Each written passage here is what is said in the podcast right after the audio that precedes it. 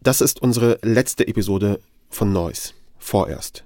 Denn Noise wird in jedem Fall weitergehen. Wir wollten diese Gelegenheit aber nutzen, um zurückzuschauen und nach vorne zu blicken mit einer ganz besonderen Episode. Mein Name ist Kaschrau Beros. Und mein Name ist Patrick Stegemann. Hallo. Wir wollen uns in dieser Folge jetzt mit Blick auf die überstandene Bundestagswahl anschauen. Wie war das mit Desinformation, Fake News, mit gesteuerten Kampagnen? Was haben wir befürchtet? Was davon ist eingetreten? Was aber auch nicht? Und überhaupt, was heißt das alles? Warum haben wir überhaupt über Bild, TikTok, Telegram, österreichischen Einfluss gesprochen. Bei Neuss geht es um ja, Lärm, das haben wir ja auch oft genug gesagt. Lärm, der auch politisch motiviert ist. Und diesen Lärm haben wir versucht auseinanderzunehmen, ihn in seine Einzelteile zu zerlegen, anzuschauen. Und für diese Episode haben wir uns jemanden dazugeholt ins Studio, die genau das in ihrer täglichen Arbeit auch macht. Lärm benennen, entschlüsseln, einordnen. Ann-Kathrin Müller, hallo. Hi. Ann-Kathrin, du leitest beim Spiegel das Team, das Desinformationen im Bundestagswahlkampf beobachtet und analysiert. Du bist aber auch zuständig für die AfD und es gibt vermutlich in Deutschland kaum jemanden, die diese Partei besser kennt. Und vermutlich ist es auch kein Zufall, dass du beide Funktionen, nämlich Beauftragte für Desinformation und AfD-Expertin, verbindest. Aber das werden wir eben im Laufe dieser Folge ja noch weiter besprechen. Ann-Kathrin, du hast am 9. April, das ist ziemlich genau ein halbes Jahr her, mit ein paar anderen KollegInnen vom Spiegel einen Artikel geschrieben, der hieß Krieg um die Köpfe. Worum ging es da? Da ging es um Desinformation in Bezug auf die Bundestagswahl. Also da ging es darum, was wird in einem halben Jahr, also jetzt vor einer Woche, was wird in diesem Wahlkampf passieren, ähm, was haben ausländische, inländische Akteure vor, wie wollen sie äh, diese Wahl beeinflussen, mit welchem Ziel, welche Methoden wenden sie dabei an. Also zum Beispiel Fake News, die eingesetzt werden, äh, Bot-Armeen, die eingesetzt werden, Hacking-Angriffe. Ähm, um all diese Dinge ging es. Also wo muss man sich eigentlich Sorge machen, dass eben diese demokratische Wahl in irgendeiner Form beeinflusst wird? Noch nie, schreibt ihr, habe eine Bundestagswahl so sehr unter Angriff gestanden. Warum eigentlich? Weil es so eine besondere Wahl äh, ist, beziehungsweise jetzt war. Also weil man eben ein wahnsinniges Machtvakuum hat, wenn jetzt Angela Merkel nach 16 Jahren dieses Kanzleramt verlässt und weil damals schon klar war, dass es ein besonderer Wahlkampf wird, weil eben drei Parteien antreten. Bislang war es in der Bundesrepublik immer so, dass entweder CDU oder SPD ins äh, Kanzleramt einziehen. Und äh, diesmal war es das erste Mal möglich, dass die Grünen das hätten schaffen können. Zumindest startete deren Kampagne sehr, sehr gut. Und ähm, dann war dieser Wahlkampf noch sehr besonders, weil eben Corona war. Mhm. Wir hatten eben eine sehr digitale Phase, in der sich alle immer nur online informierten. Online wuchern äh, Fake News und Desinformation nur so. Und ähm, ja, deswegen war das eben eine sehr, sehr besondere Wahl und auch eine viel attraktivere für sozusagen Desinformationsakteure als die vor vier Jahren. Mhm. Krieg um die Köpfe, das klingt ja erstmal auch sehr, sehr groß. Vor welchen Bedrohungen ganz konkret haben diese Sicherheitsbehörden und andere Quellen, äh, die ihr da zitiert habt, gewarnt? Also es ging vor allen Dingen darum, dass man eben Dinge aus dem Kontext reißt. Das wäre klassische Desinformation oder eben Fake News bis hin zu ähm, schlimmeren Dingen wie Deepfakes, wo eben Videos oder Audio so verändert wird, dass da Dinge gesagt werden, die niemand gesagt hat, ähm, bis hin dazu, dass eben technische Mittel eingesetzt werden, um diese Dinge dann groß zu verbreiten, um also ihre Reichweite zu steigern bis hin auch zu Hacking-Attacken. Also es gab tatsächlich eine, wo Landtagsabgeordnete und Bundestagsabgeordnete von russischen Hackern eben angegriffen wurden, persönliche Daten geklaut wurden und wo immer nicht so ganz klar wird, werden die irgendwann öffentlich ähm, publiziert von diesen Hackern oder werden sie benutzt, um Leute zu erpressen? Und äh, all das ist eben eine ungute Melange, die eben leider auch dazu führt, dass Hass und Hetze im Wahlkampf eine sehr, sehr viel größere Rolle gespielt haben. Okay, und welche von den dreien haben wir bei dieser Bundestagswahl gesehen? Welche von diesen drei ähm, Gefahren? Alle. Also wir haben äh, eben erlebt, dass es, dass Sachen aus dem Kontext gezerrt wurden. Wir haben erlebt, dass es wirklich ausgedachte Fake News gab und wir haben auch zumindest sehr starke Hinweise darauf, auch wenn man mit Experten spricht, dass es eben inauthentic behavior heißt das dann, also unauthentisches Verhalten von ähm, Social Media Accounts gab, wo es was darauf hindeutet, dass da eben Technik hintersteckte, man darf davon ausgehen, dass das aus Russland war. Also du meinst Bots und so. Zum Beispiel, ja. Zugleich habt ihr ja in eurem Artikel Krieg um die Köpfe ein Szenario gemalt, mit, dass es die angegriffenste Bundestagswahl aller Zeiten ist. Das Gefühl, glaube ich, in der Bevölkerung und auch vieler Beobachterinnen ist, eigentlich, der Wahlkampf war eher langweilig.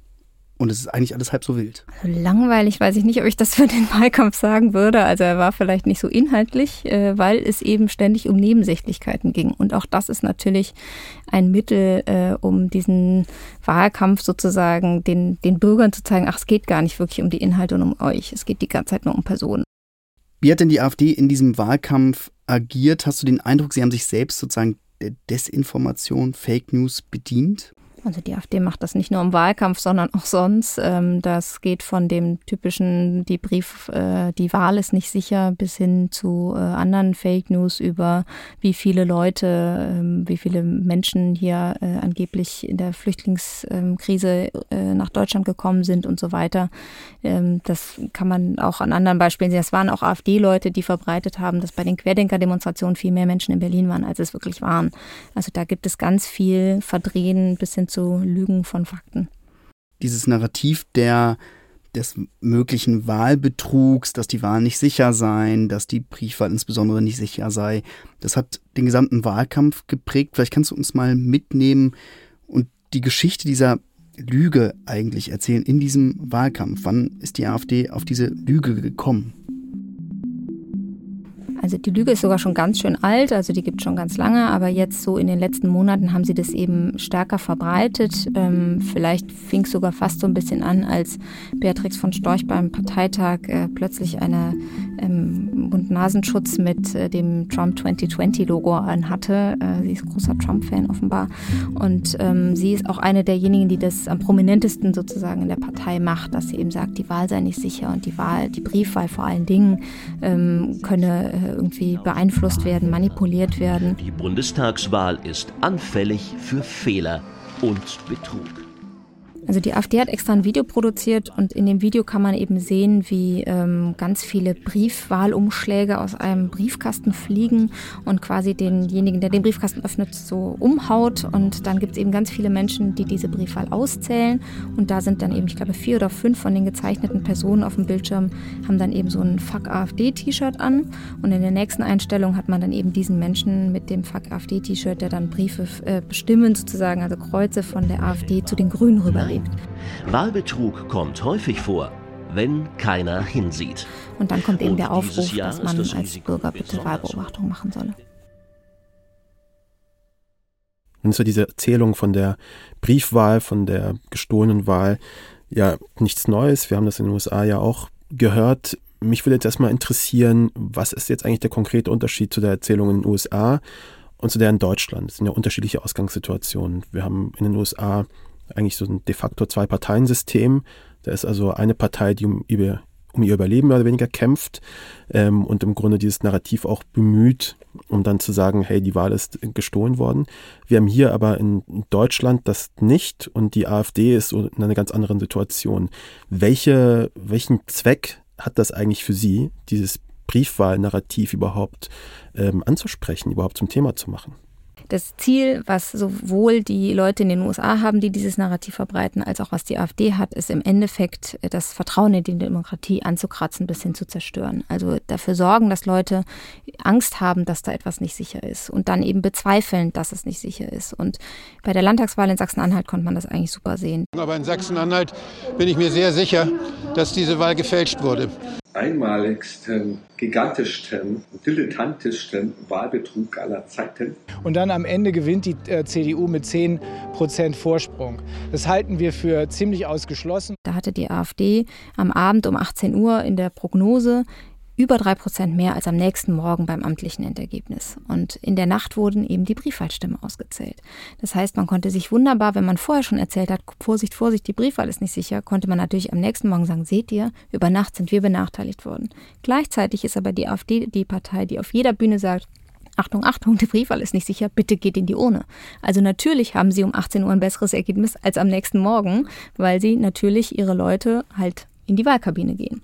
Und so ist es sozusagen ein, ein Teufelskreis oder eine perfekte Erzählung, weil sie eben selber dafür sorgen, dass das am Ende rauskommt, was sie dann am nächsten Morgen erzählen können. Wir haben gesehen, am Wahlabend spielte das Narrativ, obwohl das ja der Moment ist, in dem man dieses Narrativ nochmal rausholt, diese Erzählung, dass es angeblich einen Wahlbetrug gäbe, spielte plötzlich keine Rolle mehr bei der AfD. Wie kommt das? Also da muss ich ein bisschen ausholen. Äh, in der AfD gibt es gerade einen fetten Machtkampf. Da sind halt die Leute rund um ähm, Jörg Meuthen, den Einparteichef, die äh, sozusagen versuchen, die AfD weniger radikal aussehen zu lassen, auch wenn sie inhaltlich gar nicht so weit auseinander sind, zu den anderen auf der anderen Seite, rund um den anderen Parteichef, Tino Kropalla, der auch Spitzenkandidat war, mit Alice Weidel und den Leuten im völkischen Flügel. Dieses Ergebnis der Bundestagswahl wird jetzt eben für diesen internen Machtkampf genutzt. Also als an dem Nachmittag die ersten internen Prognosen kamen, dass die äh, AfD vielleicht sogar unter die äh, 10 Prozent fallen könnte, fing das schon an, dass in der Partei so gesponnen wurde, was heißt das jetzt dann sowohl für die eine als auch für die andere Seite. Und die rund um Meuthen, also Beatrix von Storch und andere, haben direkt gesagt, ja, das heißt, dass Kropalla und Weidel jetzt das nicht mehr so weitermachen dürfen und dass wir jetzt endlich wieder gegen die Radikalen vorkommen können, weil die Radikalen hatten jetzt das Spitzenduo besetzt. Und wenn das nicht gefruchtet hat, dieser Wahlkampf, dann heißt das, wir müssen gemäßigter auftreten. Also im Sinne der AfD gemäßigter. Und wenn man dann aber sich hinstellen will und sagt, ah, das ist ein schlechtes Ergebnis, ihr müsst also da weg, kann man nicht gleichzeitig sagen, das Ergebnis ist nur so schlecht, weil es gefälscht ist. Dann funktioniert die Erzählung nicht. Also muss man sich entscheiden. Und da der interne Machtkampf offenbar wichtiger ist als das Narrativ Wahlbetrug, hat man sich für Ersteres entschieden. Diese Erzählung von dem angeblichen Wahlbetrug, die ist ja auch so reichweitenstark verhältnismäßig geworden, weil sie von der AfD, von neurechten Vereinen, von Querdenken, von VerschwörungsmythikerInnen geteilt wurde. Gibt es denn auch so Erzählungen, die vielleicht nicht so viele geteilt haben, aber die trotzdem sehr wirkmächtig waren, obwohl sie so ein bisschen vielleicht unterm Radar geflogen sind? Also wenn man sich anguckt, also gerade zu Beginn des Wahlkampfs waren eigentlich die Grünen so das Hauptangriffsziel der Akteure, was glaube ich damit zusammenhängt, dass sie sowohl Lieblingsfeinde von eben Russland, China, aber eben auch inländischen Akteure eben sind, also mhm. der extrem Rechten und auch der Verschwörungsszene. Und da konnte man schon sehen, also da wurde sich ausgedacht, dass äh, die Grünen zum Beispiel Haustiere abschaffen wollen. Dazu haben wir nichts in der Tagesschau gehört und auch nichts im Spiegel gelesen. Aber natürlich ähm, hat das die Parteizentrale beschäftigt und nicht nur ein bisschen mit drei Mails oder zehn Online-Kommentaren oder auch nur mehr in Social Media, sondern so richtig mit den ganzen Tag äh, klingelte das Telefon in der Parteizentrale. Und zwar nicht nur ein Apparat. Also so wie uns das beschrieben wurde, hat das die mehrere Tage beschäftigt. Das sind also alles Tage, wo das wegfällt, wo man normalerweise Wahlkampf macht und eigene Themen setzt. Weil mhm. die Parteizentrale der Grünen jetzt auch nicht so groß ist wie die von der CDU oder der SPD. Du hast auf diese Fake News gerade zu Beginn des Wahlkampfs hingewiesen, zum Beispiel die, dass die Grünen angeblich Haustiere verbieten wollten.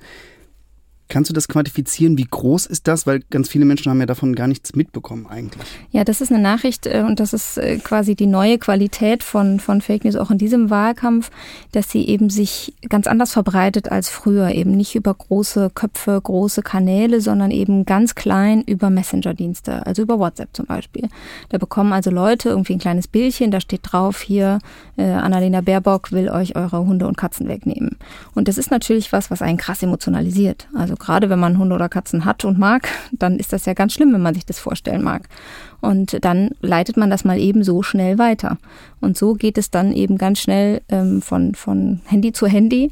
Und ähm, nur die, die es hinterfragen, die werden halt irgendwie das vielleicht nochmal googeln oder jemanden dazu fragen, stimmt es? Und alle anderen werden es erstmal empört weiterverbreiten. Wenn man sich vorstellt, äh, dass jemand einen kleinen Stein ins Wasser wirft, dann ist, macht, zieht er halt seine Kreise und dann wirft man ganz viele kleine und das Wasser ist in Bewegung, aber man wirft halt nicht mehr den einen großen Steinklotz rein, aber trotzdem tut sich was. Und grundsätzlich ist es natürlich so, dass wir gerade auch in diesem Wahlkampf ja auf den Marktplätzen und an den Wahlkampfständen gemerkt haben, dass sich was verändert hat. Also vor vier Jahren äh, habe ich auch alle Parteien mal zu abgefragt, gab, hatten manche Parteien zumindest nicht so viele Angriffe und Störungen bei Wahlkampfreden. Also vor allen Dingen aus dem Querdenkermilieu, wo dann irgendwie Leute sich verabredet haben, hingefahren sind und extra mit Trillerpfeifen und äh, Buhrufen und Schreien eben gestört haben, um diesen Wahlkampf eben zu beeinflussen. Mhm. Du hast es äh, gerade kurz erwähnt, wenn es um Desinformation geht, dann sprechen wir ja auch häufig über eben ausländischen Einfluss. Ähm, Russland, China, Türkei ähm, fallen da häufig. Und die Drohungen davor waren vor dem Wahlkampf auch groß. Wir haben in unseren Recherchen auch immer wieder Hinweise eben auf russische Verstrickungen gesehen. Aber zumeist ist es ganz schwer zu belegen. Vielleicht spielten ausländische Akteure einfach doch keine so große Rolle wie vermutet? Weil es immer das Erste, was wir immer sagen, das sind die Russen, das sind die Chinesen. Kann man das wirklich so nachweisen und sagen, die haben diese große Rolle gespielt? Also ich würde sagen, für den Beginn des Wahlkampfs auf jeden Fall. Was wir eben schon sehen können, ist, dass als Kampagnen gut liefen, dass es das eben gab. Also wir konnten am Anfang des Wahlkampfs eben sehen, dass die Partei, die da einen raketenhaften Start hingelegt hat in den Wahlkampf, nämlich die Grünen mit Annalena Baerbock, dass die eben stark angegriffen wurden äh, mit Desinformation, aber eben dann auch mit Hass und Hetze.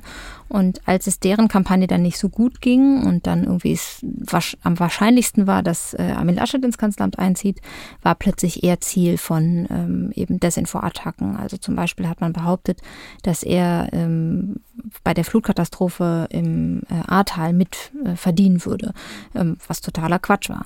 Und äh, daraus hat sich aber natürlich Hass generiert. Denn wenn man das glaubt, äh, dann ist es natürlich ein wahnsinniger Skandal.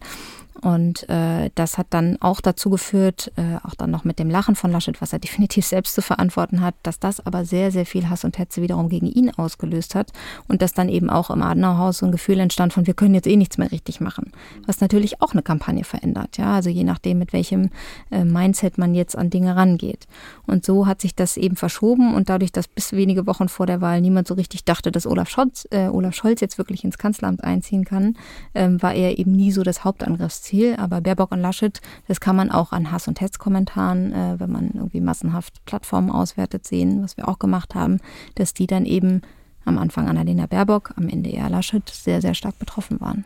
Haben wir uns daran schon zu sehr gewöhnt, dass uns das gar nicht mehr so richtig berührt? Sagen, ja gut, Politiker bekommen halt Hassnachrichten.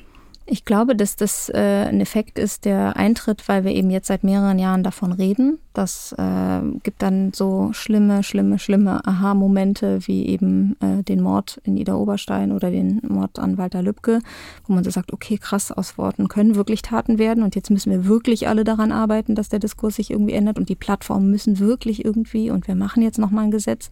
Aber dass es äh, wirklich auf niedrigstem Niveau anfängt und eigentlich jeder, der mitbekommt, dass jemand sowas von sich gibt, irgendwie, dass man da in, eine, in einen Diskurs reingehen muss oder sagen muss, bis hier und nicht weiter, das ist, glaube ich, noch nicht so angekommen, liegt aber auch daran, dass es ja auch wahnsinnig anstrengend ist. Also jeder von uns, der mal so eine Debatte geführt hat, weiß das. Und äh, es gehört aber leider heutzutage einfach äh, mit dazu. Du hast ja gerade ein paar Sachen angesprochen, dass Plattformen reguliert werden, dass der Staat eingreift, dass wir selber äh, eingreifen. Wie hoch ist denn die Wahrscheinlichkeit, dass wir in vier Jahren hier sitzen und nichts hat sich geändert davon? Ich hoffe nicht so groß, aber ich bin auch manchmal ganz schön naiv. also ähm, natürlich würde ich mir wünschen, dass äh, eine neue Regierung sich nochmal genauer anguckt, wie gut die Plattformen ihre Gesetze umsetzen und äh, sich an ihre eigenen Versprechen halten. Und natürlich muss auch äh, in, im politischen Diskurs sich ein bisschen wieder was verändern, weil er sich echt verroht hat in den letzten Monaten. Und da muss man gucken, dass man den Geist auch wieder in die Flasche bekommt. Und ähm, ja, wir selber müssen, glaube ich, alle auch gucken, wie wir unsere Bekannten, Verwandten, wie auch immer, äh, von, ihrem, von ihrer Impfangst oder sonstigem wegbekommen. Ich habe schon die naive Hoffnung, dass wenn man das, äh, den ähnlichen Mechanismus anwendet, dass nämlich Menschen, die man kennt, einem Dinge erzählen und dass eben sozusagen über Politik und über Medien eben immer mehr Medien informiert werden, die dann eben bei anderen Menschen, die diese Informationen nicht bekommen oder nicht bekommen wollen, diese dann eben weitertragen, dass wir dann äh, jetzt nicht in vier Jahren unbedingt schlechter dastehen, obwohl die technischen Möglichkeiten zunehmen werden. Also mehr miteinander reden. Mehr miteinander reden, mehr Widerspruch, ähm, ja, mehr Information deswegen war es auch so schön, dass du heute bei uns warst. Sehr gerne. Danke an Katrin Müller. Hat mich gefreut.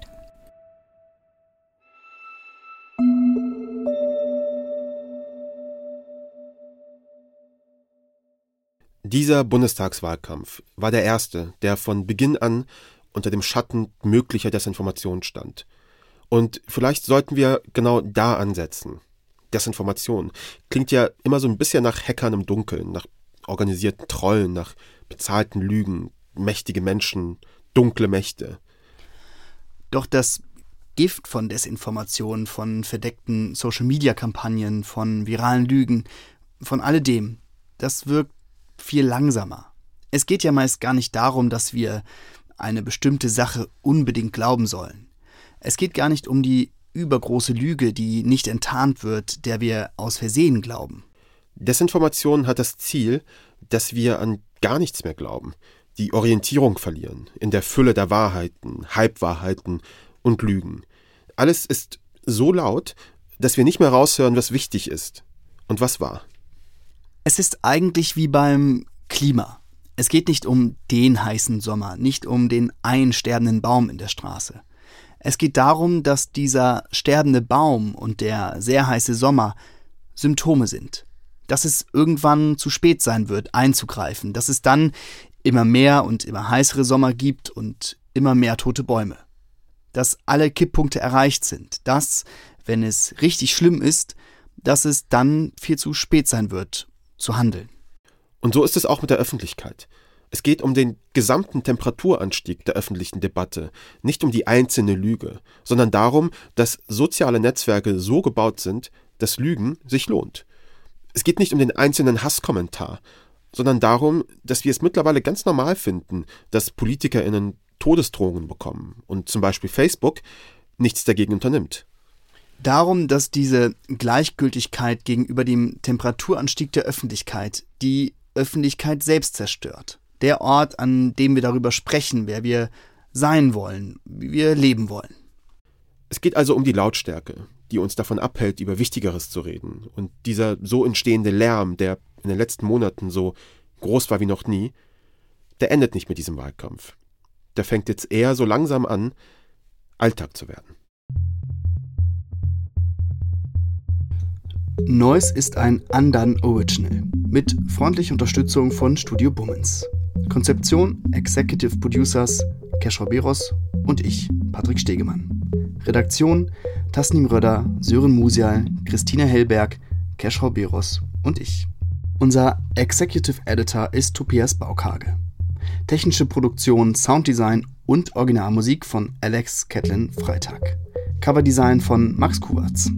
Vielen Dank an das gesamte Team von CEMAS, das Korrektiv Faktencheck-Team, für die Zusammenarbeit der letzten Wochen. Besonderer Dank an Felix Karte und Ben Scott.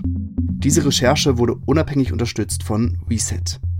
Falls euch das gefallen hat, freuen wir uns über eine Empfehlung und wenn ihr uns schreiben wollt, noise.andan.work. Vielen Dank fürs Zuhören und wir hören uns bald wieder.